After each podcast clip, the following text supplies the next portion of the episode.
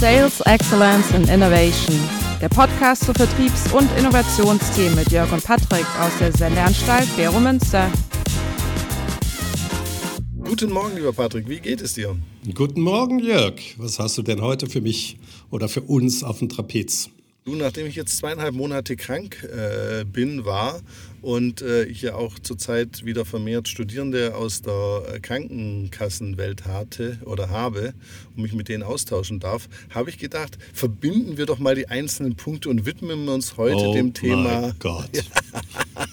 Sag mal, willst du nicht noch ein kleineres Thema wählen? Nee, nee, nee, nee, nee. Ich dachte mir, wenn wir jetzt heute so, wir haben jetzt ja schon ein paar Branchen besprochen und die Leute haben sich ja so gefreut an unserer Autodiskussion, dachte ich mal, warum nur Liebe in eine Branche stecken? Es gibt doch auch so viele andere, über die man mal sich austauschen kann. Und ich muss sagen, ich freue mich sehr, ich habe mich auch echt umfassend vorbereitet, habe also hier viele Zahlen und, und Dinge. Und Wie groß ist, ist denn diese Branche? Also meine Informationen sagen, dass die Schweizer 85 Milliarden im Jahr ausgeben, das heißt 10.000 Franken pro Einwohner im Jahr. Das ist eine stolze Summe. Ja, es sind 86 Milliarden 22 schon gewesen. Ah, okay. Ich bin natürlich auch vorbereitet. Dann steigt das auch noch mit 8 bis 10 Prozent pro Jahr. Das heißt, es, wir sind schon noch weiter. Es ist äh, knapp unter 12 Prozent vom Bruttoinlandsprodukt. Das ja. ist die größte Wirtschaftsbranche, die existiert. Mhm. Und es ist nicht nur wirtschaftlich die, die größte Branche mit 12 Prozent, sondern auch 15,3 Prozent der Beschäftigten arbeiten im Gesundheitswesen. Das sind 750.000 Menschen. Also äh, ich weiß ja nicht von ja, welchem Jahr, aber das ist das irre. Das hätte ich jetzt auch nicht gedacht. Also ich habe gedacht, das ist groß, aber 750.000 dachte ich so, upsala. Stolz. Das ist die größte Branche. Ja. Ja, und du hast es jetzt auf des, äh, aufs Jahr hochgerechnet. Ähm, ich finde das viel spannender mal auf einen Monat pro Einwohner. Das sind 827 Franken pro Monat pro Einwohner. Und ich kann es jetzt noch bessern, das ist in den letzten 30 Jahren um 240 Prozent gestiegen. Also von ehemals so um die 330 sind wir jetzt bei 830 in 30 Jahren. Also das ist schon eine schöne Wachstumszahl. Ja. Und das Spannende daran ist, es wird nicht als Inflation gesehen. Mhm. Ja, also wir als Prämienzahler denken ja immer, das ist Inflation, weil wir müssen jedes Jahr, dieses Jahr, 6 war es, glaube ich, 6, nee, 8 war es im Durchschnitt, ja. ähm, 8 Prozent mehr Prämien bezahlen. Mhm. Und wir denken ja, das ist doch Inflation. Mhm. Aber das Amt für Statistik sagt, nein, das ist keine Inflation, weil Inflation ist die gleiche Menge zu einem höheren Preis, mhm. sondern es ist eine Mengenausweitung im Markt. Mhm. Also es wird auch immer mehr Gesundheitsleistung bezogen. Mhm. Ja, und das äh, heißt also, die 200 Prozent ist nicht, dass die Ärztinnen und Ärzte und Pflegerinnen plötzlich immer mehr Geld verdienen für das Gleiche, sondern die müssen auch mehr schuften. Mhm. Ja, also das ist auch noch wichtig. Wir haben eine riesen Mengenausweitung. Das ergibt sich allein schon, wenn du überlegst, die Schweiz, du das gewusst, hat 180 Spitäler. Da bin ich ja, auch fast vom Stuhl gefallen. 100, also ich denke mir mal, welcher Balk hat denn da ein Spital? Also wo stellst du denn da 880 äh, Spitäler hin auf, das, auf die kleine Fläche? Ja, wenn man sich überlegt, dass wir 2000 bis 3000 Gemeinden äh, oder 3000 hatten wir mal Gemeinden haben, äh, merkt man auch eben, wie absurd dieses äh, System ist, weil es eben, oder absurd, es ist eben nicht nach wirtschaftlichen Kriterien organisiert. Mhm. Ja, und äh, das erklärt auch die Anzahl der Spitäler. Die bisherige Finanzierung war so, dass die Kantone eine Spitalliste hatten und 50 Prozent der Kosten eines Spitals dann gedeckt haben. Mhm. Und nur die anderen 50 Prozent eben über die Krankenkasse. Mhm. Und das führt natürlich dazu, dass man immer hin und her schiebt, den Patienten oder die Patientin, aber eigentlich den Mensch überhaupt keine, keine Rolle in dem Behandlungsprozess spielte. Mhm. Natürlich sind ganz viele engagierte äh, Teilnehmer im Gesundheitswesen, die das natürlich anders sehen, aber wir haben heute eine so unglaubliche Arbeitsteilung, ja, dass wir für jede seltene Krankheit einen Spezialisten oder Spezialistin haben. Aber das Management der Gesundheit zum Beispiel von älteren Leuten über die ganzen Fachspezialisten hinweg, das ist ein ganz schwieriges Thema. Mhm. Ja, und da habe ich auch so gesehen, also es ist eigentlich auch, wie du es sagst, also es gibt natürlich auch schon den Punkt, dass 20 Prozent der Kosten so, also äh, geschätzt, kommen dadurch, dass wir älter werden. Das muss man ja auch eingestehen. Aber wie du schon sagst, 60 Prozent der Kosten kommen eben auch aus den Maschinenmethoden und den Effizienzproblemen, die wir haben. Und was auch spannend war, das habe ich so auch nicht äh, mir durchdacht, weil ich mir auch nicht jeden Tag mit, mit, mit der Krankenbranche oder äh, der, der Gesundheitsbranche beschäftige, dass natürlich in einem normalen Markt, wenn die Nachfrage nicht so groß ist, du die auch die Preise senkst, natürlich hier wird natürlich die Auslastung erhöht. So, du hast auf der einen Seite die Ärzte, die in den Burnout rennen, weil sie immer mehr machen müssen. Und auf der anderen Seite äh, gehen die Kosten, äh, bleiben die Preise beziehungsweise gleich und steigen, ne? Weil eben es gibt gar keinen so richtigen Markt. Und das ist natürlich spannend, wie man dann, ich habe da auch ein bisschen durchgelesen, wie managt man das, dass da die Kosten nicht völlig explodieren. Ist natürlich auch für die Politik, und das ist ja schon gesagt, jeder Kanton hat noch sein eigenes Spital oder seine Gemeinde. Da gibt es Arbeitsplätze, da wird auch abgestimmt. Ne? Also das ist dann schon für die Politik auch eine Herausforderung, da so einen gewissen Rahmen zu bauen, dass das ganze Ding nicht völlig aus den aus ich, Deswegen habe ich ja gesagt, es ist absurd, dass wir das eigentlich hier besprechen. Ja. Und trotzdem ist es natürlich spannend, aus den Möglichkeiten heraus, ähm, mhm. einfach das mal zu verstehen. Vielleicht wichtig für unsere Hörerinnen und Hörer eben Deutschland. Wir haben in der Schweiz eigentlich nur eine Versicherungsart, das ist die Grundversicherung. Mhm. Und da sind alle drin. Das ist eine Pflichtversicherung. Mhm. Und dann kann man Zusatzversicherungen wählen. Das ist dann im freien Markt, aber die muss man nicht haben. Und der Leistungskatalog ist eben für alle gleich in der Grundversicherung. Mhm. Und es gibt jetzt, auch die Ärzte verdienen jetzt nicht deutlich mehr, wenn man zusatzversichert ist. Natürlich kriegt man vielleicht ein besseres Zimmer und so weiter. Aber diese Unterscheidung, wie wir in Deutschland das haben, wo wirklich eine Klassenmedizin herrscht, mhm. nämlich zwischen Privatpatienten, die aber auch ein Vielfaches an den Arztzahlen, so der Faktor bis 3,5, also dreimal mehr Geld bekommt der Arzt, wenn er einen Privatpatienten behandelt, als einen Kassenpatienten. Das kennen wir in der Schweiz nicht, mhm. sondern hier sind wir erstaunlich gleich noch. Mhm. Und haben eben auch diese Wartezeiten nicht, äh, die sich dann eben entsprechend unterscheiden. Das ist eben noch wichtig. Äh, wir schmeißen alles mit Geld zu. Ja, und das nächste, was äh, unvorstellbar ist für alle äh, Kollegen, äh, die zuhören aus Deutschland, äh, wir haben sehr hohe Selbstbeteiligung. Mhm. Ja, also wir, wir, zahlen eine monatliche Gebühr, die wohlgemerkt nicht vom Gehalt abhängig ist, wie in Deutschland, sondern die ist abhängig vom Kopf. Ja, wir haben eine Kopfprämie. Ja. Das heißt, ein Armer und ein Reicher zahlen auch noch gleich viel. Die Bevölkerung, die sich das nicht leisten kann, wiederum kann dann ähm, Krankenkassenverprämien Verbilligungen bekommen. Also man macht das dann sehr viel transparenter über entsprechende Steuergelder und macht nicht dort schon eine Umverteilung eigentlich äh, über die Tarife. Und auch der Arbeitgeber, der beteiligt sich auch nicht an der Krankenkasse. Mhm. Ja, das sind so, so fundamentale Unterschiede. Ähm, und scheinbar zahlt die Schweiz auch noch erstaunlich gut, weil äh, ohne deutsche Ärztinnen und Ärzte und Pflegerinnen und Pfleger und äh, Physiotherapeuten würde das Schweizer Medizinsystem schon längst kollabiert sein. Das ist so. Also nicht nur Deutsche.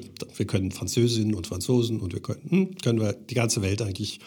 Äh, Zu Gast nehmen. bei Freunden, genau. Und was ich jetzt spannend fand jetzt, also vielen Dank nochmal auch für diesen Unterschied, weil es wirklich ein Riesenunterschied auch zu Österreich. Also jedes Land hat da schon ein bisschen andere Systematiken, gerade die deutsche durchaus anders. In der Vorbereitung, das ist auch eine Zahl, die hat mich vom Stuhl gehauen, die Schweiz hat 44 äh, Krankenkassen. Und das ist sogar eher wenig. Findest du? Also es waren mal 145, 1996. Ja, genau. Also es, es, hat sich natürlich so gesehen schon konsolidiert. Aber du hast elf Versicherungen mit weniger als 10.000 Mitgliedern oder ja, Mitglieder oder sagt man Mitglieder oder Versicherten. Also wenn man sich die Anzahl anschaut, es gibt also 22 äh, Krankenkassen haben weniger als 50.000 Versicherte. Also das ist ja schon fast eine Privatbetreuung durch die Krankenkasse. Ja, es, es gibt sogar Kleinstkrankenkassen, die eigentlich erstaunlich gut dastehen. Es sei denn, sie bekommen natürlich äh, einen sehr, sehr schweren Fall in ihrer Gruppe und dann sind sie eigentlich Konkurs. Mhm. Ja, weil das Gesundheitswesen produziert eben nicht gleichteilig äh, Kosten pro äh, Patient oder Versicherten, sondern es ist natürlich so, dass es gewisse Krankheiten gibt, die sehr hohe Kosten verursachen. Deswegen haben wir ja das Pflichtversicherungsprinzip. Mhm. Ja, damit die guten Risiken nicht so sagen, hey, ich habe keinen Bock dazu, ja. sondern ich gehe ähm, es ist eine Solidargemeinschaft mhm. und die basiert eben darauf, dass es Leute gibt, die sehr teuer sind. Und wir haben natürlich immer so das Gefühl, das ist eine OP oder was auch immer. Aber es sind natürlich die chronischen Krankheiten, Krankheiten. die ich als junger Mensch sehr früh bekomme. Genau. Ähm, zum Beispiel Diabetes, ähm, Niereninsuffizienz hängt übrigens auch miteinander zusammen, also wenn man Dialyse braucht. Und das erklärt auch so ein wenig den Markt, warum eben so ein Wettkampf, also man, man, hat ja eigentlich gar keinen Wett, oder im Vertrieb hat man ja gar keine Möglichkeit, sich zu differenzieren, außer über die Prämie. Mhm.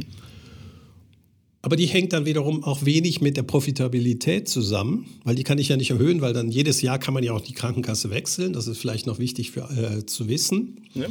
Und es gibt so zwei Monate, wo dann plötzlich alle wechseln können. Dann gehen die Vertriebsaktivitäten agogo hoch. Und am ja, wird man angerufen von totalen Laien, die überhaupt genau. keine Ahnung haben. Und Plakate am Hauptbahnhof. Ne? Hier sind sie besten versichert, das ganze Jahr. Genau.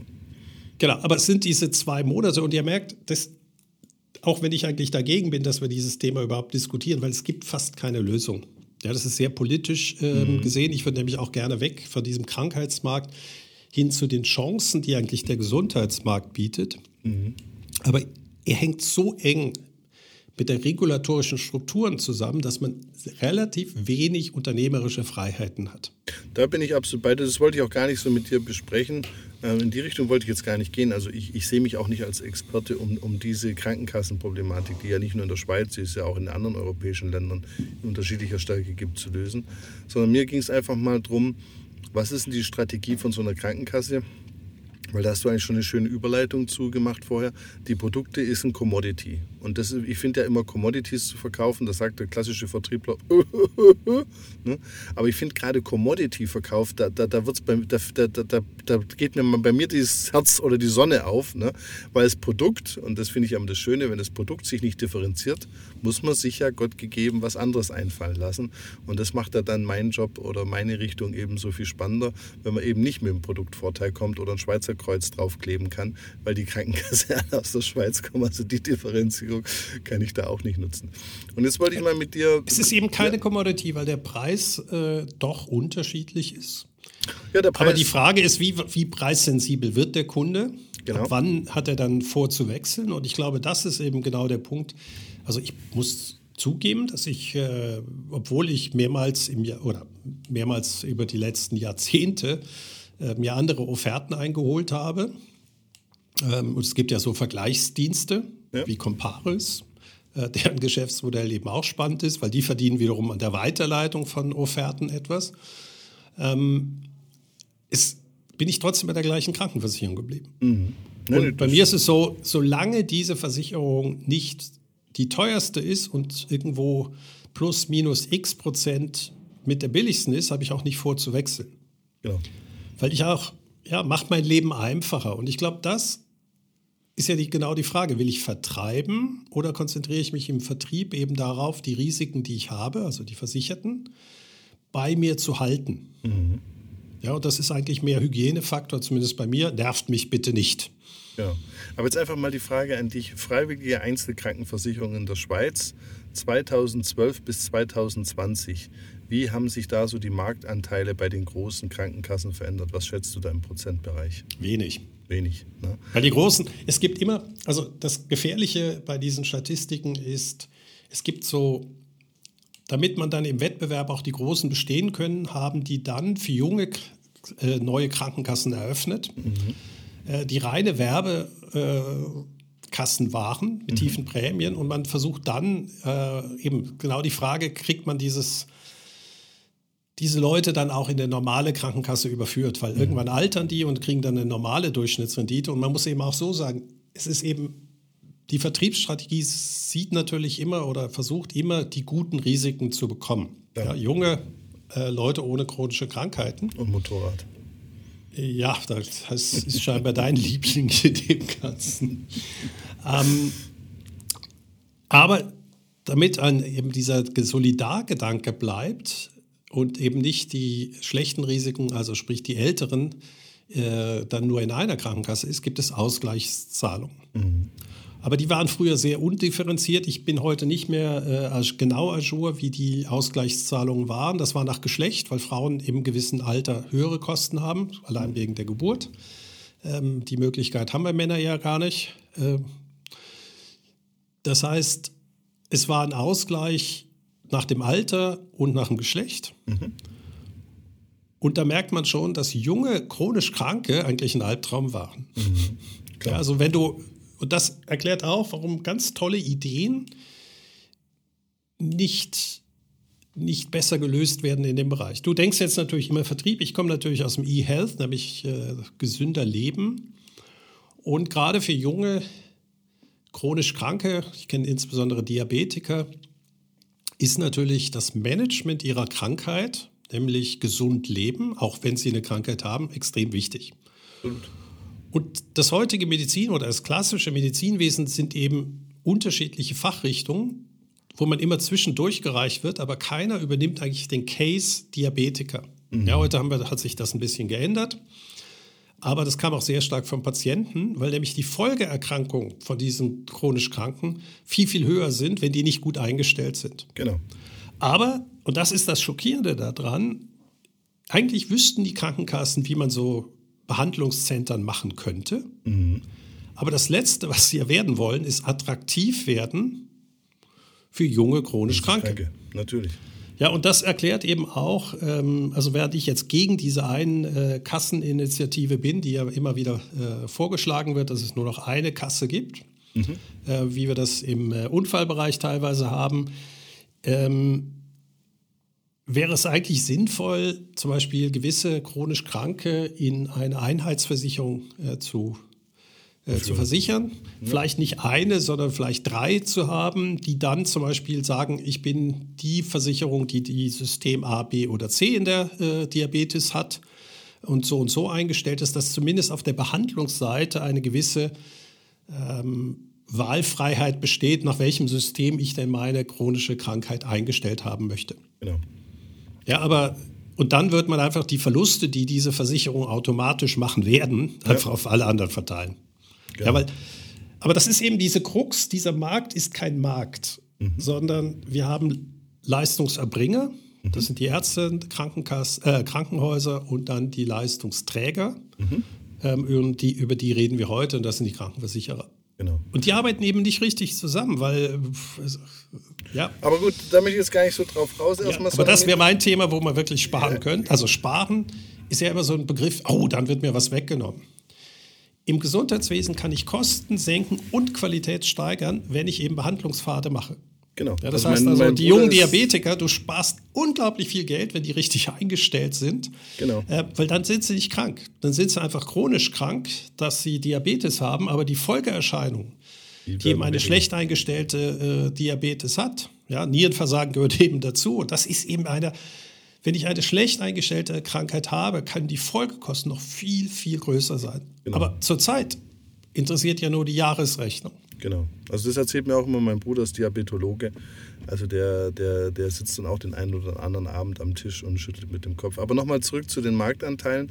Wir wollten ja nochmal auch ein bisschen uns den Vertrieb anschauen. Also wenn man sich die Zahlen anschaut, bewegen wir uns da so beim 1%-Bereich, ne, wo die Krankenkassen dazu gewinnen oder verlieren über die Zeit. Und das ist schon spannend zu sehen, äh, wenn du mal überlegst, ja, wie viel die auch ins Marketing und du hast schon gesagt, also mich rufen ja auch immer irgendwelche Leute ein. Also es wird ja schon Geld rein. Die wissen nur noch nicht, wie alt du bist. Ich werde nicht mehr angerufen. Du bist nicht mehr. ich werde nicht mehr angerufen. Ich nicht mehr. Du meinst, es hört irgendwann. Das ist ja auch so, wie soll man sagen, das ist ja auch der Vorteil vom Älterwerden. Also dann freue ich mich ja schon auf die nächsten Geburtstage, wenn diese Anrufe aufhören. Aber ich fand das noch spannend, weil die machen ja alle Marketing und Vertrieb und so. Und jetzt kommt ja die große Frage an den Geschäftsmodellmeister, der je jetzt gibt gibt es jetzt. Und zwar, ich spreche jetzt auch mit meinen Studierenden über diese Thematik, weil die müssen ja auch im Abschlussarbeiten schreiben. Das ist immer in der Krankenkasse, wie du schon gesagt hast, ist ja kein richtiger Markt, immer ein bisschen schwierig. Auch so die Kompetenzen, die sagen ja immer die Kultur, ich sage immer Kompetenzen in den Firmen im Vertrieb und Marketing, sagen wir so, sind noch speziell.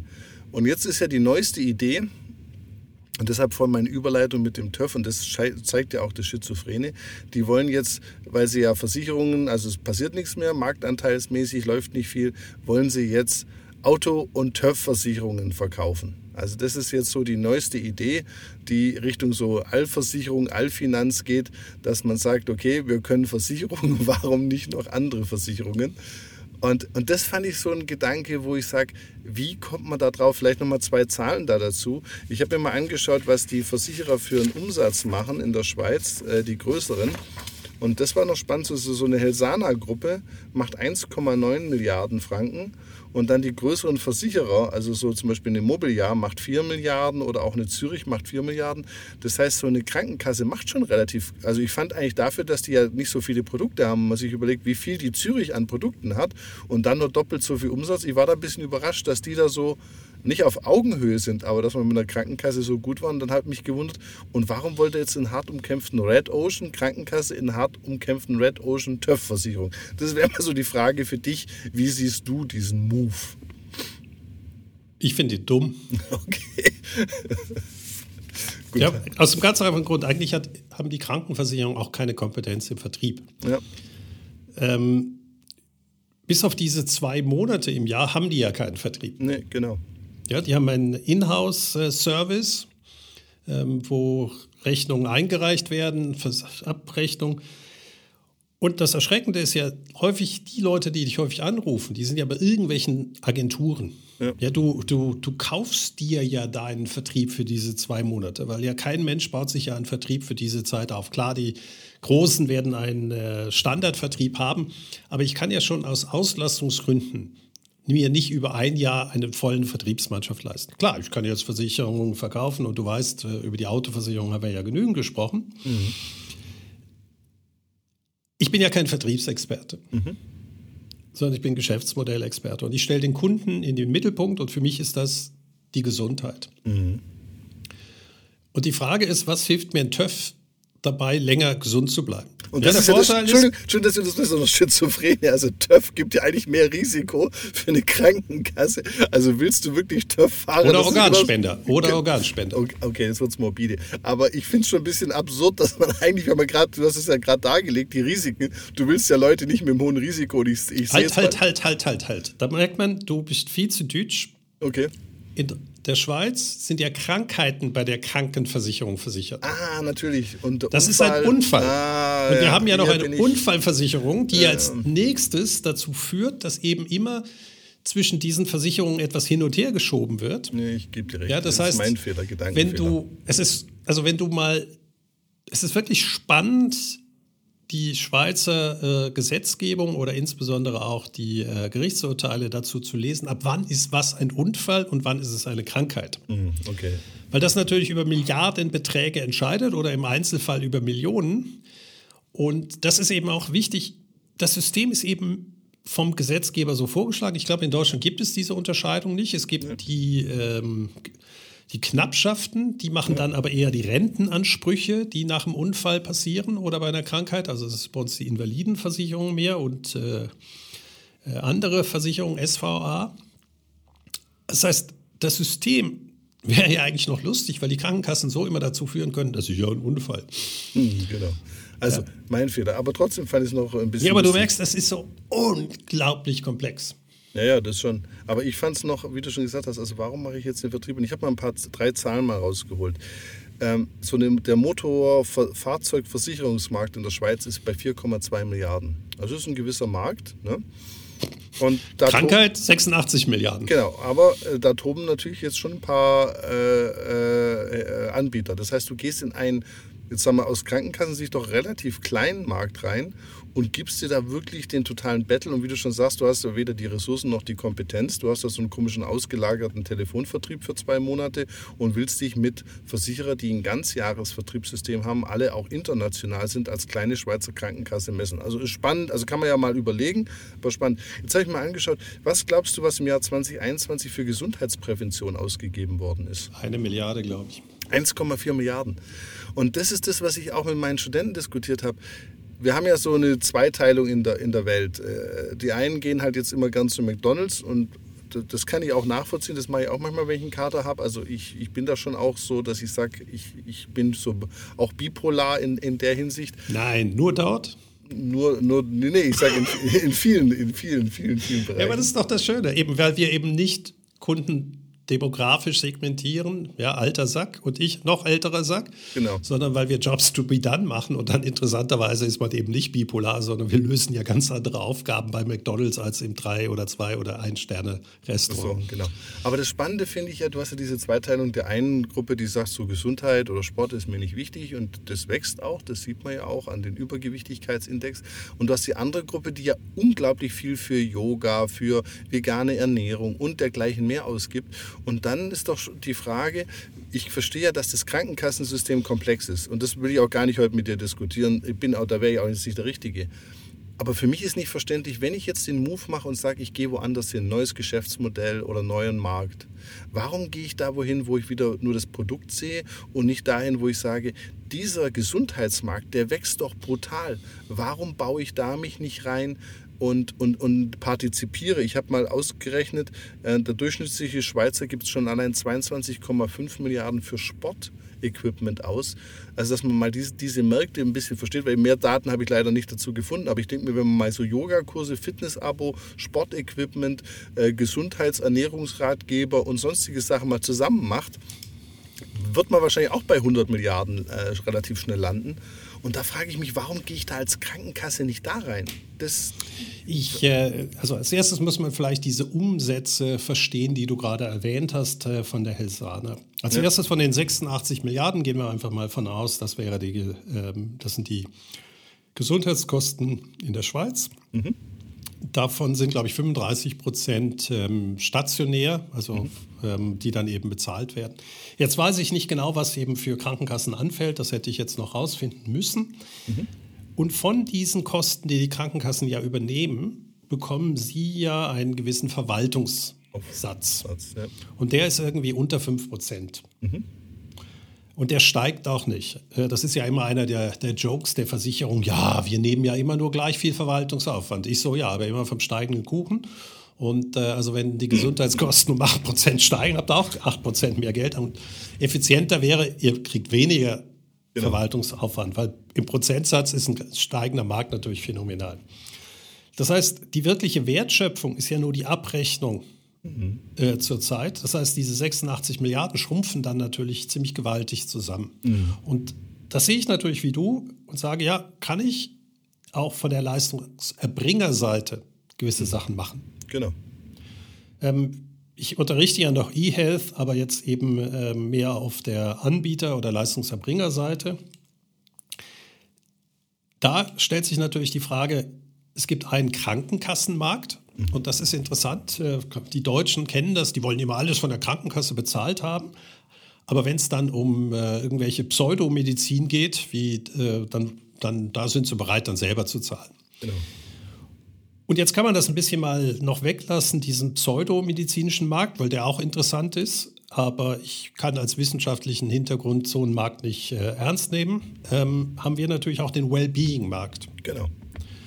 Und dieser Wellbeing-Markt zahlt natürlich auch ein in deine Gesundheitsfürsorge. Das, ist, das ist genau die Frage, wie kann man das machen? Gewisse Krankenkassen, wenn du Zusatzversicherungen machst, also zum mhm. Beispiel äh, Privatzimmer im Spital, dann dürfen sie dir auch Sportabos subventionieren. subventionieren genau. Aber natürlich in der Grundversicherung hat das zurzeit nichts zu suchen, was auch wiederum richtig ist. Mhm. Weil das Prinzip Krankenkasse basiert ja eben darauf, dass du nicht individuelle Risiken versicherst. Mhm. Ja, es ist ja eine Solidargemeinschaft mit Versicherungszwang. Genau. Ja, das ist ja wie bei der Autoversicherung. Kein Mensch kann nicht versichert sein mit seinem Auto. Da gibt es nämlich die Haftpflichtversicherung, hatten wir ja schon mal. Mhm. Und die Gesundheitsversicherung ist eben auch eine Zwangsversicherung. Mhm. Und dieses Solidaritätsprinzip würde natürlich aufgehoben, wenn wir jetzt, und das ist genau die Problematik, immer individueller durch Daten unsere Risiken kennen oder auch verändern können. Gut, aber da möchte ich auch gar nicht hin. Also das ist wieder so an der Grundversicherung basteln, sondern mir geht es ja darum, die bauen jetzt, die verkaufen jetzt TÜV-Versicherungen. Also wenn ich wirklich in komplett einen anderen Markt reingehe, ich möchte gar nicht über das Kernangebot von Krankenkassen oder das Geschäftsmodell sprechen, sondern die wollen ja jetzt irgendwo anders hin, weil sie anscheinend ja auch nicht wachsen äh, in, im Bestehenden oder sich wenig äh, aus dem Wettbewerb ergeben kann oder ergibt. Warum baue ich dann nicht in diesen Wellbeing-Markt mich rein? Das verstehe ich nicht. Ich würde wahrscheinlich auch, äh, man muss natürlich gucken, ist die Industriestruktur dort gesund, also deren Geschäftsmodelle kann ich eine gute Rendite verdienen. Mhm. Ähm, die Migro macht das ja als mhm. Nichtversicherung. Ja. ja, sie hat ja das größte Zahnarztzentrum gekauft. Ja. Ähm, das Zahnarztzentrum.ch. Mhm. Ähm, und hat jetzt Medgate, glaube ich, gekauft. Ich muss immer aufpassen, weil die Begriffe alle relativ ähnlich sind. Ja. Und die bauen sich so ein Vorsorgezentrum auf. Genau. Und wichtig ist noch für die, für die Kollegen, die nicht aus der Schweiz kommen, Zahn ist nicht in der Grundkrankenversicherung enthalten. Das zahlt jeder privat. Und das macht es eben interessant, dass es eben auch so Märkte gibt, die viel stärker in die Prävention gehen. Mhm. Das ist zum Beispiel der Zahnbereich. Mhm. Und das macht, also ich kenne den Gründer vom äh, Zahnarztzentrum. Mhm. Das ist die Sarah und der Christoph Hörlimann. Mhm. Und die haben beide eben gesagt, ja, man kann eben, wenn man Selbstzahler hat, viel stärker auf Prävention setzen. Klar. Ja, und die Schweiz ist das Land, dadurch, dass äh, ab dem 18. Lebensjahr jeder für seine eigene Karies zahlt, wo zum Beispiel die Zahnreinigung einen viel höheren Stellenwert hat. Mhm. Ja, also, weil jeder diese Kosten hat, wird unheimlich viel darauf investiert, damit man die erst später gar nicht hat. Genau. Ja, und solche Märkte ist es interessant, dass ich habe eben keine Ahnung, ob jetzt Krankenkassen verboten ist, zum Beispiel in diese Leistungserbringer zu gehen, weil es Sinn machen würde, nach meiner Meinung auch gewisse Spitäler zu kaufen, mhm. ähm, nicht um Kosten bei den Versicherten zu sparen, sondern um eben diese Behandlungspfade in den Griff zu bekommen, mhm. ähm, dass eben die Kranken oder die Krankenhäuser ähm, oder wer auch immer wirklich wie eine Art Gesundheitsmanager arbeiten könnten. Mhm. Aber es ist natürlich immer diese äh, Principal Agent Problematik, dass du plötzlich einen Eigentümer hast, der davon profitiert, dir eine Leistung zu verweigern. Mhm. Ja, und deswegen ist immer die Frage, ist eine Krankenversicherung wieder der richtige Eigentümer ja, in dem Ganzen? Ja, also, da kommen natürlich moralische Fragen rein. Aber ja, ich. Äh aber da, das ist mir auch schon wieder zu äh, Krankenhäuser. Nein, aber jetzt nehmen wir mal so was ganz Einfaches: Ernährungsberatung, Yoga, Fitnessstudio. Das ist ja alles weit weg vom Krankenhaus. Das ist ein Riesenmarkt. Und da könnte ich doch mit Daten, wir haben Diabetes besprochen. Wie sieht mein Sportprogramm zu Diabetes aus? Wie sieht meine optimale Ernährung aus? Das hat ja alles überhaupt nichts mit, mit Krankenhäusern oder mit irgendwas in meinem Bereich zu tun, sondern das ist ja wirklich ein Markt, der erstmal, wie wir haben ja schon über Bosch E-Bikes gesprochen, wie der Fahrradmarkt, völlig fragmentiert. Also wahrscheinlich 100 Yoga-Studios im Kreis 4 in Zürich gefühlt. Ne?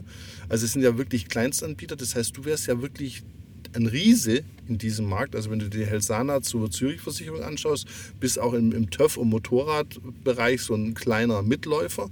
Hier wärst du ja der ganz große Riese.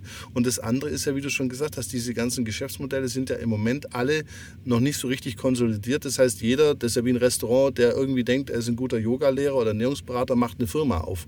Das heißt, du bist ja auch noch in einer relativ jungen Branche wo du ja auch nochmal dann mit deiner Systematik, mit deinen Prozessen, mit deinem Qualitätsmanagement auch nochmal dich differenzieren kannst, beziehungsweise mit Partnern weiterkommst. Das verstehe ich nicht. Abs absolut richtig. Ähm, das ist ja, was eben das Zahnarztzentrum gemacht hat. Die mhm. haben sich angeguckt, wie sind Zahnärzte organisiert. Ja. Einzelne Zahnärzte haben einen unheimlich großen Maschinenpark und können natürlich wegen ihrer Arbeitszeitbeschränkung äh, äh, die Maschine nicht auslasten. Die genau. Leute wollen auch nicht Millionen Schulden haben, bevor sie anfangen. Ja. Und was sie gemacht haben, ist eigentlich nicht nur für Patienten ein deutlich besseres Angebot geschneidert, nämlich, äh, keine Ahnung, ich glaube, die fangen um 6.30 Uhr an und äh, teilweise bis 22 Uhr. Mhm. Aber natürlich nicht mit dem gleichen Zahnarzt oder Zahnärztin. Genau. Dann haben sie die Qualitätsprozesse extrem in den Griff bekommen. Mhm. Sie haben eigenes IT-System sich schreiben lassen, wie zum Beispiel Kunden empfangen werden, wie man Termine bucht, wie man äh, das weiterreicht. Es ist auffällig, wie freundlich äh, die Empfangsleute sind. Ähm, ganz einfach, die sind alle durch Hoteliers geschult worden. Mhm.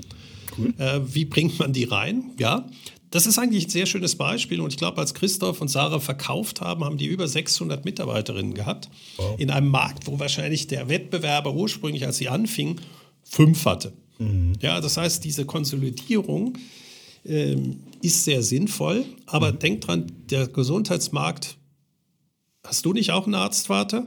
Mhm. Genau, das sind ja Helden gewesen. Ärzt, zwei Erzgeschwister, also ich komme und meine Tante ist auch noch Ärztin gewesen. Also genau, das sind ja Helden gewesen. Total. Ja, wir sind Einzelkämpfer. Wir mhm. haben unsere eigene Praxis und das ja. ist natürlich ein Modell, was ausstirbt, mhm. weil die heutigen ähm, jüngeren Ärztinnen und Ärzte natürlich auch sagen, dürfte ich mal ein Privatleben haben? Ja, klar.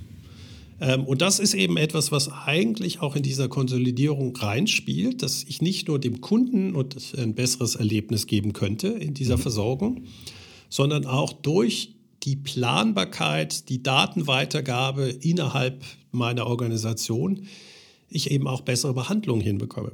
Ja, also ich habe ja gesagt, dass ich meine Krankenkasse nicht gewechselt hätte. Das mhm. stimmt. Ein Grund ist, weil ich bei einem Health Management Organisation bin. Mhm. Und ich glaube, gewisse Krankenkassen haben sich auch dort eingekauft. Das ist HMO, Health mhm. Management Organisation.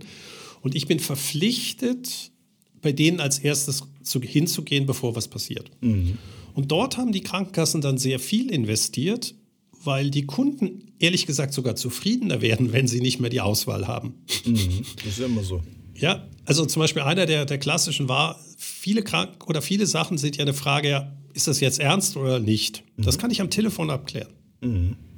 Das heißt, diese Triagierung, das ist Medgate gewesen, ähm, die Kunden empfinden das als Qualitätssteigerung mhm. und du senkst gleichzeitig Kosten. Und da haben Versicherungen nach meiner Meinung auch investiert, mhm. beziehungsweise sollten reingehen, weil eben ganz vieles funktioniert überhaupt nicht. Also äh, dieses unsägliche elektronische Patientendossier äh, und wohlgemerkt die Idee, dass ich alle meine Gesundheitsdaten maschinenlesbar hätte, wäre phänomenal, gerade in der Altenpflege. Ja, mhm. dass die Pflege weiß, was der Arzt, der Hausarzt verschrieben hat, was gerade das Krankenhaus gemacht hat. Ich habe alle Rezepte drin, ich sehe, was verschrieben wurde und so weiter. Das wäre eine Riesenidee. In der heutigen Umsetzung ist es eben an all diesen politischen Themen, die ich am Anfang erwähnt habe. Ja, wir haben ja nicht mal ein elektronisches Patientendossier in der Schweiz, sondern wir haben Stammgemeinschaften und ich habe keine Ahnung, wie viele Stammgemeinschaften wir haben. Und ich meine, der Allen Bersee, unser Ex-Gesundheitsminister, der sich dann rechtzeitig verabschiedet hat, der hat selber, Wird jetzt vielleicht im Europaparlament. Ja, also. das ist so Frühstücksdirektor. Aber okay. egal, der hat nicht mal selber heute. dieses elektronische Patientendossier gehabt. Mhm. Patrick Stiller macht heute keine Gefangenen, ich sehe das schon. Nein, ist, nein ich, also, das ist so, weil ich, also mein, mein Vater äh, hat immer gesagt, hey, du bist prädestiniert fürs Gesundheitswesen. Ich komme ja auch aus einer Vollblut-Medizinfamilie. Äh, ich sehe riesen, riesen, riesen Chance im Bereich Digitalisierung und Gesundheit. Mhm. Ähm, das ist nicht nur Sport machen, sondern auch über Daten dich äh, eben entsprechend motivieren, Früherkennung. Es ist unglaublich, was man heute machen könnte. Es trifft nur mal auf ein System, was nicht kann und nicht will. Ja, das ist, das ist, das haben wir schon abgefrühstückt. Da brauchen wir über, über Können und Wollen von Krankenkassen. Da, wenn man da anfangen, Das ist nicht Krankenkassen. Jeder ist willig, aber keiner kann. Und das genau. ist also etwas, das, das, mich als Privatperson irre stört. Genau. Und es aber wird einen Markt aber geben. Das nein, ganz kurz. Es wird einen Markt geben, wo Menschen irgendwann nicht mehr bereit sind, diese ineffiziente Medizin zu akzeptieren und zahlen Geld, damit sie diese Daten, die sie privat erheben, auch nutzen können.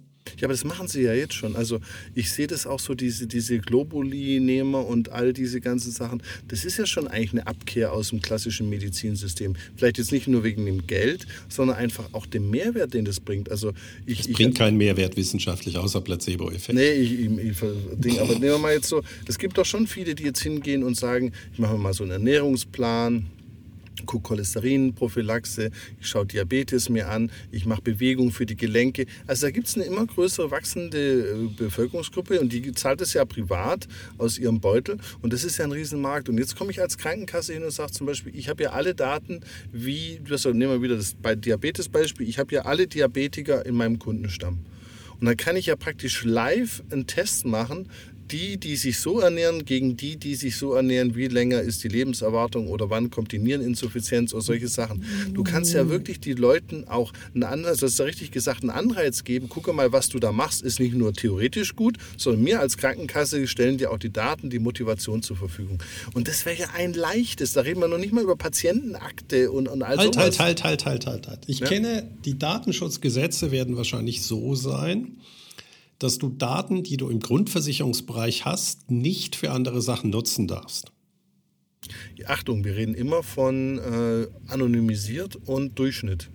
Genau, aber eben, ich sehe einen Riesenvorteil äh, in diesen Daten, aber die liegen heute eben nicht bei den Krankenversicherungen, sondern bei einer Smart. Also, wer hätte gedacht, dass die Apple iWatch, die ist die Gesundheitswatch überhaupt geworden. Mhm. Aber du hast vollkommen recht. Es ist ja nicht nur, dass wir über die Daten gehen könnten. Meine Schwiegermutter ist so das beste Beispiel. Irgendwann, äh, die Dame wird jetzt 80. Ähm, oder, und die hat irgendwann gemerkt, oder das war meine, meine Frau, die meinte so, mach mal Krafttraining. Mhm. Ja, das ist die Kieser-Idee. Genau. Du musst nicht Cardio machen, weil da Im kannst du auch so rumlaufen, sondern es ist Muskel. Weil Muskel. Im Alter abbauen. Genau. Ja, für alles. Und sie macht das jetzt seit drei Jahren. Sie hat keine Rückenschmerzen und so weiter. Und sie ist der größte Verkäufer, andere Ältere mitzunehmen. Und plötzlich werden eben durch, wir würden natürlich hippe Fitnesscenter bauen. Aber das Spannende ist ja, dass wir eigentlich früher schon Strukturen hatten. Das sind diese berühmten Turnvereine im Aargau. Mhm. Ja, wo man sich immer gefragt hat, was machen die Damen und Herren eigentlich da mit ihren Keulen? Ja, du erinnerst dich, die tanzen mit Keulen ja, und so weiter. Ja, ich, ich Aber das ist aus. eigentlich eine phänomenal gute Idee. Und jetzt ist genau die Frage, wie kann eine Krankenkasse oder generell, wie können wir das professionalisieren? Mhm. Ähm, ich, für mich gibt es, ich bin letztens von einem großen äh, norddeutschen äh, Sportverbund angesprochen worden. Ähm, wie könnten die Rolle von solchen Turnvereinen in der Zukunft sein? Mhm. Da habe ich auch gesagt, es ist Ihr habt begeisterte Trainerinnen und Trainer, aber übernehmt doch für die die Organisation. Mhm. Ja, weil die wollen trainieren, die wollen mit Menschen arbeiten, aber die wollen nicht Abrechnungen machen und ist dann jetzt der angemeldet und wie machen wir das mit der Raumverteilung? Und da ist natürlich Potenzial, du hast es auf Yoga-Studios, diese zu professionalisieren. Genau. Und wir haben in Zürich, ich bin Mitglied in so einem hyperprofessionellen äh, Verein. Äh, das ist der Akademische Sportverein Zürich ähm, hat 80, 85.000 Mitglieder und 1600 äh, Trainerinnen und mhm. Trainer. Mhm. Und ich habe, also ich müsste die Zahlen nachschlagen. Und das machen sie irgendwie mit 30 Mitarbeitern, verwalten sie das. Weil mhm. sie das alles über eine App machen. Ähm, ich melde mich an, wenn ich dann äh, heute Abend wieder zum Sport gehe, dann logge ich mich mit dem QR-Code ein. Das heißt, die Trainerin muss überhaupt nicht Abrechnungen machen, sondern sie bekommt nachher, äh, eben, es sind immer die Leute, verifizieren sich auch über die App. All die Sachen, die sie früher keinen Bock drauf hatte, werden übernommen. Mhm. Und ja, das ist die berechtigte Frage, warum professionalisiere ich nicht diesen Bereich und das könnten Krankenkassen übernehmen. Ja, stell dir mal vor, die gehen hin und sagen, wir machen jetzt in den einzelnen Kursen einmal im Jahr freiwillig so einen Fitness-Test. Die Daten werden dann digital ausgewertet und auf einmal kannst du sagen, zum Beispiel mit Volleyball äh, hast du weniger Arthrose als mit Handball oder äh, mit, der, mit dem Kurs oder mit jedem Kurs äh, sehen die Leute eigentlich am besten aus. Und auf einmal bist du nicht mehr nur der, weil die Sache ist ja das, jetzt aus dem Vertrieb ich, ich versuche den Leuten ja beizubringen, okay, erstmal keine geschlossenen Fragen, dann sind wir ja heute im Inside Sales, also es geht ja darum, als äh, Gesundheitsverkäufer ja auch eigentlich nicht die Produkte zu verkaufen, sondern die Veränderung im Kunden. Also wenn jemand raucht, ist ja eigentlich dein Job als Krankenkassenberater oder Verkäufer, den vom Rauchen abzubringen. Nicht die Krankenkasse, ganz ehrlich, ist es Aufgabe des äh, Arztes. Ja, des Arztes, aber ich sehe das auch der Krankenkasse, weil, wenn du mal überlegst, wie läuft denn das Verkaufsgespräch, wenn du nicht in diesen Bereich reingehst als Verkäufer? Weil ich mache mich natürlich immer ein bisschen lustig und das, das gibt auch auf den Bühnen der, der Schweiz viel Applaus. Ähm, aber was will denn der Mensch dann am, am, Telefon mir sagen, außer, ja, Sie sind grundversichert, wollen Sie noch eine Zusatzversicherung? Also viel mehr ist ja dann im Gespräch gar nicht. Also was, was soll denn die arme Sau, die da verkauft, dann erzählen? Also wir reden, ich stimme dir, stimme dir vollkommen In ein. jeder anderen Branche reden wir von Solution Selling und Challenger Sales und Inside Selling. Und in der Krankenkasse, ich sage halt, wenn du gar keine Angebote hast und gar keine Daten, Informationen hast im Vertrieb, was wollen die arme Sau machen, außer haben sie noch eine Frage zu unseren Zusatzversicherungen? Ja, und jetzt kommt diese Schizophrenie auch rein. Wir beide sind keine Gesundheitsökonomen, weil natürlich Daten schon längst existieren. Mhm. Und es gab diesen Joke, dass eigentlich Raucher die besten Kunden sind. Mhm. Die sterben nämlich total preiswert. Okay. Du hast halt so ein morbid. Nein, das ist, nein, das ist eben, das ist dieser Gesundheitsmarkt, okay. ist absurd, weil du produzierst die 80 Prozent deiner Gesundheitsausgaben, die du äh, haben wirst über dein Leben, sind die letzten zwei Jahre. Mhm. Okay. Ja, das ist die ökonomische Seite. Und Leute, die sehr alt werden, haben eben auch mehr Zeit, höhere Kranken, weil da kommt die Hüfte, da kommt das, das, das, das. Klar. Und das ist eben diese Schizophrenie, warum es eben kein Markt sein kann. Weil mhm. Rauchen hat früher zumindest dazu geführt, dass es einen schnellen Herzinfarkt gab. Ja, der mhm. ist sehr preiswert. Okay. Ja, wenig Behandlung, wenn du stirbst, bist du tot. Vorher keine Folgeerkrankung. Alles, was aber so langfristige chronische Krankheiten bedeutet, ja. Geld, Was ist zum Beispiel Altersmedizin? Deswegen ist ja Gott sei Dank jetzt auch neue Betreuungskonzepte, dass eben nicht mehr die einzelne Krankheit betrachtet wird, sondern der Mensch, weil ab einem gewissen Alter habe ich nur mal gewisse Krankheiten. Mhm. Und dann geht es ja nicht mehr darum, die zu heilen und gesund zu sein, sondern mit denen zu leben. Mhm. Und gewisse Einschränkungen kann ich äh, machen. Also eben, äh, ich bekam letztens Telefonate, äh, ich will doch eine MRI-Untersuchung da mit der und der Person machen. Ich so, äh, was soll das? Mhm. Ja, was, welcher Insight haben Sie denn da? Also, lebt der nachher besser? Ja, aber dann wissen wir das. Ja, habe ich gesagt, wenn Sie es wissen, haben Sie irgendeinen Vorteil von dem Wissen. und wir müssen eben wegkommen und das äh, eben Gesundheit ist ein sehr komplexes Produkt. Was ist überhaupt gesund? Und deswegen bin ich einerseits ein Fan von dem, was du sagst, in die Prävention gehen. Also Muskelaufbau im Alter kann, man, kann jeder machen. Mhm. Ja, es hilft jedem. Genau. Ähm, während äh, im, ich glaube, der größte Faktor ist auch in der Betreuung. Mhm. Ja, also wie kann ich eben eine durchgängige Betreuung zwischen der Pflegekraft in einem Altersheim und Pflegeheim zwischen den Spezialärzten, den Hausärzten machen, weil am Ende geht es darum, dass die Person ihre letzten Lebensjahre noch gut verbringen möchte. Mhm. Aber da brauche ich keine Hightech-Medizin, sondern ich muss ein abgestimmtes System haben. Und das ist etwas, wo heute eigentlich, ja, wer trägt? Weil die Krankenkassen haben halt sozusagen die tieferen Prämien die Heime würden aber Umsatz verlieren. Also es ist, jeder redet darüber, wie man das verbessern kann. Aber zurzeit sieht jeder natürlich den Verlust des Umsatzes. Ich glaube, einer der Haupttreiber, dass wir da hinkommen werden, ist der Fachkräftemangel. Ja, das sehe ich auch so. Aber jetzt nochmal zurück. Aber wenn ich dir dann folge, dann ist es eigentlich jetzt erstmal auf den ersten Blick gar nicht so das Interesse der Krankenkassen, so stark in die Prävention zu gehen. Da wäre dann die ja. Frage, ob die Mehreinnahmen aus dem Bereich die steigenden Kosten, weil die älter werden, irgendwie kompensieren. Also das kann man ja mal kritisch hinten anstellen und sagen, wir wollen also, eigentlich. Ich finde das super, dass du es ansprichst. Also ich habe mal für die Swisscom, als wir wieder mal äh, viel Geld äh, in eHealth äh, versenkt hatten, ähm, alle Spieler im Gesundheitswesen aufgeschrieben und gesagt, mhm. wenn wir jetzt eHealth machen würden, gehen wir davon aus, eine Produktivitätssteigerung von 20 Prozent. Okay. Das heißt, jeder verliert 20 Prozent Umsatz. Mhm. Wie groß ist die Begeisterung? Mhm. Keiner. Genau. Auch eine Versicherung, die müsste ihre, äh, wenn, wenn die Prämien mal sinken würden, dann müssten die Mitarbeiter abbauen. Mhm. Ja, das heißt, auch der Patient, wo wir immer sagen, ja, aber der Patient will doch. Nee, wenn du krank bist, willst du das Optimale haben. Okay, verstanden. Aber kurzer, Der ganze Break. System ist nicht auf Verstanden. auf Kostensenkung oder Qualitätssicherung zurzeit aufgebaut, so. mit Kostensenkung dazu. Verstanden. Und, und, wo geht jetzt dann die Reise mit der TÜV-Versicherung? Also du hast es ja schon Vergiss es. Das ist, also das können Sie machen. Das ist wie diese Allfinanz-Idee von Banken. Hm? Wir haben das ja genügend, wo Versicherungen oder wo Banken behauptet haben, sie könnten auch Versicherungen verkaufen. Das war das 90er Jahre. Äh, Allfinanz, das Hype-Thema.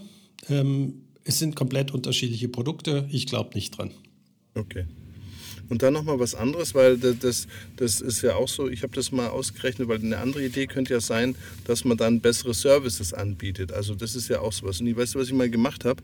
Ich habe mal, da gibt es in der Schweiz so eine Customer Experience Studie, kann man jetzt sagen, ob das gut ist oder nicht, aber sie gibt es und habe das mal gegengerechnet, ob Marktanteilsveränderung mit äh, guter oder schlechter Customer Experience korreliert. Und da kommt zum Beispiel raus, wir haben wieder einen Zeitraum 2012 bis 2020, also acht Jahre. Da gibt es die Swika, die kriegt einen Customer Experience Score von 4,1, was der höchste ist mhm. im Schweizer Markt. Das ist schon von nicht so fünf. Ja, ja, das ist schon nicht so hoch, aber sag mal, der ist so okayisch. Ne? Marktanteilsveränderung in der Zeit 1,5 Prozent. Ja? Wir haben die Sanitas, die hat einen Customer Experience Score, der ist niedriger mit 3,8, hat aber eine Marktanteilsveränderung von 3,5. Das liegt natürlich am Pricing, also das so. Aber was das Spannende ist, wenn du das mal beides anschaust, also Service, Erlebnis, wie happy sind die Kunden mit deiner Krankenkasse? Du hast es ja vorhin auch schon gesagt. Äh, lass mich in Ruhe. Also den Weg kannst du ja auch nicht gehen. Also wir haben jetzt abgeschossen TÜV-Versicherung. Vielleicht gibt es dann Widerspruch, mehr in die Prävention reinzugehen, weil ich mich selber kannibalisiere. Da gibt es dann vielleicht auch Widerstände oder ist auch viel zu kompliziert, muss man vielleicht dazu sagen. Die meisten Schweizer Krankenkassen haben ja nicht mal eine eigene Marktforschungsabteilung oder mit Daten und Kunden. Das ist ja für die völlig absurd, äh, damit zu arbeiten. Also muss man auch mal sehen, gibt kaum eine Branche, die so weit weg von vom Kunden ist wie die Krankenkasse. Aber selbst wenn man sagt, okay, dann ist es halt noch Zusatzservices, digitale Services, Portale, die wir bauen, wo dann irgendwie ein Kaffee rauskommt, wenn du das Wort Huhn eingibst. Da siehst du halt auch bei diesen Scores, da bewegt sich dann auch nichts. Und teilweise sogar die, die einen hohen Customer Experience Score haben, haben sogar die niedrigsten Marktanteilsentwicklung in der Zusatzversicherung. Also, äh, Schwierig, ja? Ist, also der Markt ist extrem schwierig. Ja? Ja. Ich meine, ich glaube, das haben wir äh, genügend erzählt. Ähm, ich glaube, also eben allein schon, wie messe ich Zufriedenheit? Weil Zufriedenheit ist ja für den Gesunden erstmal nervt mich nicht. Ja. Und wenn ich dann aber was ganz Spezielles habe, wird diese Krebstherapie, die die Uniklinik empfiehlt, dann auch übernommen. Mhm. Ja, das heißt, ein Unzufriedener, ja, das kannst du ja nicht mehr über den Durchschnittswert bilden, sondern du müsstest die, die eigentlich müsste es ein Durchschnittswert, wenn du solch eine Messung machst, die, die extreme Spezialmedizin haben, wie waren die denn mit ihrer Krankenkasse zufrieden? Ja, damit könnte ich was anfangen, mhm. weil dann sehe ich nämlich, ob diese Krankenkassen auch bereit sind, wenn ich was sehr Spezielles habe, auch zu zahlen. Ja, sind sie ja. bereit für die 2 Millionen Investition, damit ich dann noch vier Jahre lebe? Das ist absolut ein guter Punkt. Muss aber dazu sagen, das ist ja ein kleiner Anteil von meinem Kundenstamm. Aber ja, das aber das ist der große Kostenteil. Das ist ja eben das Schizophrene an diesem Markt. Ich hatte ja schon gesagt, dass 80 Prozent äh, oder 20 Prozent der Kunden machen 80 Prozent der Kosten aus. Das sind so, müsste ich heute alles nochmal nachschauen, das ist ewig hier. Ähm, ganz wenige Patienten machen dir deine Rechnung kaputt. Rechnung kaputt. Deswegen sind die Großen, die können das dann über die Mengeabrechnung, und die hatten ja am Anfang, hast du ja gesagt, gibt Krankenversicherungen unter 10.000 äh, äh, Mitgliedern. Wenn die eine so eine Versicherung haben, sind sie weg. Mhm. Das verstehe ich, aber mir mal das nochmal strategisches Geschäftsmodell. Also die bauen jetzt über, die haben ja die letzten 10, 15 Jahre in Online-Abrechnung-Tools. Dann kannst du ein, auch so ein Apple Watch für Arme dir da dazu buchen. Kannst du irgendwie sowas. Also sie haben ja doch irre investiert in Digitalisierung so, wenn man sich jetzt das Ergebnis anschaut, erstes, der Kunde bewertet die Krankenkassen mehr oder weniger erstmal alle gleich. Also zumindest der Customer Experience Score, der, der wabbert hier zwischen 3,4 und 4,1. Also einen Riesenunterschied macht es jetzt nicht. Also nicht einer, der da 5 hat oder 4,9 und der andere 2,5. Also das ist mal das Erste. Und das Zweite ist ja auch, wo geht dann die Reise hin? Also wenn du dann keine Daten hast, wenn du gar keinen Mehrwert hast, wie zum Beispiel bei der Gesundheitsprävention, nur ein neues Tool, um noch einfacher abzurechnen, das ist ja auch kein Differenzierungsfaktor. Also da stehe ich dann halt so da und denke mir, da muss doch in diesen Geschäftsleitungsmitglieder, äh, in diesen Geschäftsleitungen, da muss doch der Patrick Stehler ein- und ausgehen, weil das schreit doch nach Geschäftsmodellinnovation. Ja, aber es ist eben, ich habe zwei Branchen abgeschrieben, okay. dass da Veränderungen kommt das ist eben Gesundheitswesen, Riesenpotenzial, aber ja. es ist politisch auch so gewollt. Okay. Ja, also es ist ja nicht so, dass irgendwie diejenigen, die die EPDs, also elektronischen Patientendossiers gemacht haben, dumm sind. Ja, das sind hochintelligente Leute, die in diesem Kontext das umgesetzt haben. Mhm. Und es ist frustrierend. Ja, also wenn ich einen Kurs im E-Health gebe, habe ich eine Warnung, haltet euch fern an diesem regulierten Markt. Mhm. Und ganz viele kommen auf mich zu und sagen, endlich einer, der es mal ausspricht. Mhm. Ja, weil das Potenzial ist riesig, aber das wird eben nicht aus diesen Geschäftsleitungen heraus äh, gemacht, sondern die Verbände, wo die Krankenkassen wieder drin sind, ähm, die müssen sich mal überlegen mit den Leistungserbringern, wie machen wir das, treiben wir das nach vorne. Und ich hoffe, dass eben der Fachkräftemangel dazu führt, dass wir endlich produktiver werden. Müssen. Ja, weil die Idee, wie die Schweiz zurzeit Gesundheit macht, wir haben ein sehr, sehr gutes Ergebnis. Also mhm. wir haben ein, die Wartezeiten sind kurz. Wir scheißen das System mit Geld zu genau. und holen die Leute aus dem Ausland. Genau.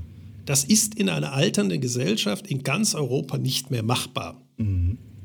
Das heißt, die Krankenkasse, ganz ehrlich, mich, ich bin bei Atutpri, interessiert mich die überhaupt nicht. Die habe ich noch nie wahrgenommen. Außer ja, jetzt haben sie eine App und ich sehe jetzt, äh, welche Abrechnungen schon da sind und so weiter. äh, meine genau. Beziehung, die ich zum Gesundheitswesen habe, ich bin bewusst zu einer HMO gegangen, also Health Management Organisation, weil ich daran glaube, dass ich Daten an einem Ort haben möchte. Mhm. Und ich bin jetzt irgendwie bei denen seit 15 Jahren und es ist wirklich gut, meine, wenn ich äh, zum Beispiel jetzt irgendwelche äh, Blutwerte habe, mhm. Sind die nicht in irgendwelchen Befunden abgelegt, die ich vor zehn Jahren vielleicht auch mal hatte, sondern mhm. die, meine Blutwerte sind in einer Tabelle. Das heißt, ich sehe, wenn ich heute Blutwerte habe, kann ich sie vergleichen, wie waren die denn vor zehn Jahren? Mhm. Ja, weil das heutige System ist, ich kriege einen Entlassungsbrief geschrieben, genau. da stehen die Blutwerte drin, wenn der Kardiologe das macht, und da werden die abgelegt. Aber wenn ich dann zehn Jahre später mal Vergleichswerte und gewisse Werte sind eben nicht wichtig, wie sie heute sind, sondern wie verändern die sich, dann kann ich die heute in diesen PDF-Wüsten gar nicht rausziehen. Mhm. Und meine Bindung ist zu dieser Health Management Organisation und ich bin immer wieder fasziniert. Also ich habe Gott sei Dank eine sehr gute Ärztin, das ist auch immer natürlich ein Problem. Ich brauche eine Ärztin, die auf Eben, wenn du aus einer Medizinerfamilie kommst, die muss dich dann auch ernst nehmen. Das ist immer schwierig. Das versuche ich auch immer zu sagen. Sagt Medizinerfamilie, das ist dann immer schwierig, genau. Ja, genau. Du giltst als schwieriger Kunde. Aber ich habe ja. letztens wieder einen riesen Erfolg gehabt. Äh, eine andere Person äh, aus meinem näheren Umfeld, ähm, der hatte ich, die nie zum Arzt geht, habe ich mhm. ihr gesagt, so, und das musst du sagen. Das, das, das, das. Mhm. Und natürlich die erste äh, Person, ja, das ist, warten wir doch mal ab. Und sie so, nein. Dann hat sie Gott sei Dank einen Arzt, der sehr erfahren ist. Und das Erste, was er sagte zu ihr war, oh, Sie kommen ja nie zu mir. Mhm. Ja, Sie haben noch nie eine Pillepalle, Sie sind noch nie wegen irgendwas bei mir gewesen. Wir nehmen Sie jetzt mal ernst. Mhm. Und du merktest, wie beide Patientin und Arzt sich freuten, dass beide sich ernst genommen fühlten. Weil es ist wirklich erstaunlich gewesen, dass anhand der Beschreibung, und die hat natürlich, äh, da habe ich ein bisschen mitgeholfen, dass die Beschreibung auch wirklich korrekt war, weil es kann eben ein Unterschied sein, ob du es so, so oder so beschreibst. Du musst wirklich alles beschreiben. Hat der Arzt sehr schnell gesagt, ui, da müssen wir das abtesten. Mhm. Ja. Und das traf. Super. Und ich glaube, der Arzt und die Patientin oder Patient ist super happy gewesen, weil eben auch die Daten vorhanden waren. Aber ich brauche eben auch den mündige Patient, aber auch einen Arzt, der dann weiß, wie er das einzuordnen hat. Weil ehrlich gesagt, was da für ein, auch Patienten für ein Bullshit erzählen und durch Bochonda und so weiter sind, ist auch schwierig. Also der Job, das rauszufinden, was ist relevant oder nicht, es ist eben gesundheitshyperkomplex. Ähm, hochspannend, weil es unser wichtigstes Lebensgut ist, nämlich nicht gesund sein, sondern ein gutes Leben führen. Mhm. Ja, wir werden alle irgendwelche chronischen Krankheiten später haben, aber damit sind wir immer noch nicht krank. Mhm. Ähm, und die Frage ist, wie managen wir eigentlich unseren guten Zustand? Und ich glaube, Krankenkassen, ob die da eine Rolle spielen oder nicht, wir Menschen müssen eben mehr unsere verstehen, was uns selber gut tut und das dann aber irgendwie zusammenführen. Mit den anderen Sachen. Ja, also ich bin zum Beispiel jetzt extra bei einer Apotheke immer wieder, weil die führt für mich meine, meine Datenbank über Medikamenten. Genau, aber da sind wir doch genau bei dem Punkt, wie kann ich die Kunden befähigen, wieder Daten, wieder Mehrwert, Beratung. Aber es ist, jetzt, es ist eben ein Leistungserbringer und nicht der Leistungsträger. Ja, also ich habe mir jetzt die, die äh, äh, Apotheke ausgesucht, die für mich mein Leben einfacher macht. Genau. Aber das könnte man ja auch bei einer Krankenkasse. Kannst ja die Krankenkasse. Ach, ich, ich sehe das riesig. Also ich meine, ich habe vor 15 Jahren haben wir das versucht. Äh, wir haben Millionen in den Sand gesetzt. Äh, ja. Also, Nein, also ich, du merkst, ich habe ja eine Begeisterung für dieses Segment, aber nicht für die Strukturen. Das ist rübergekommen. Patrick, das war wieder eine super schöne Folge. Hat mir sehr viel Freude bereitet. Nicht ein einfaches Thema, aber wie gesagt, vielleicht einfach, weil ich es seit zweieinhalb Monaten vor mich hinhüstel, wollte ich das doch mal mit dir angehen. Ich wünsche dir einen schönen Nachmittag, gute Zeit und bis zum nächsten Mal. Danke, bis dann. Ciao. Ciao. Eine Produktion von Customers X und Fluid Minds im Auftrag des Center for Sales und Retail der Hochschule für Wirtschaft Zürich.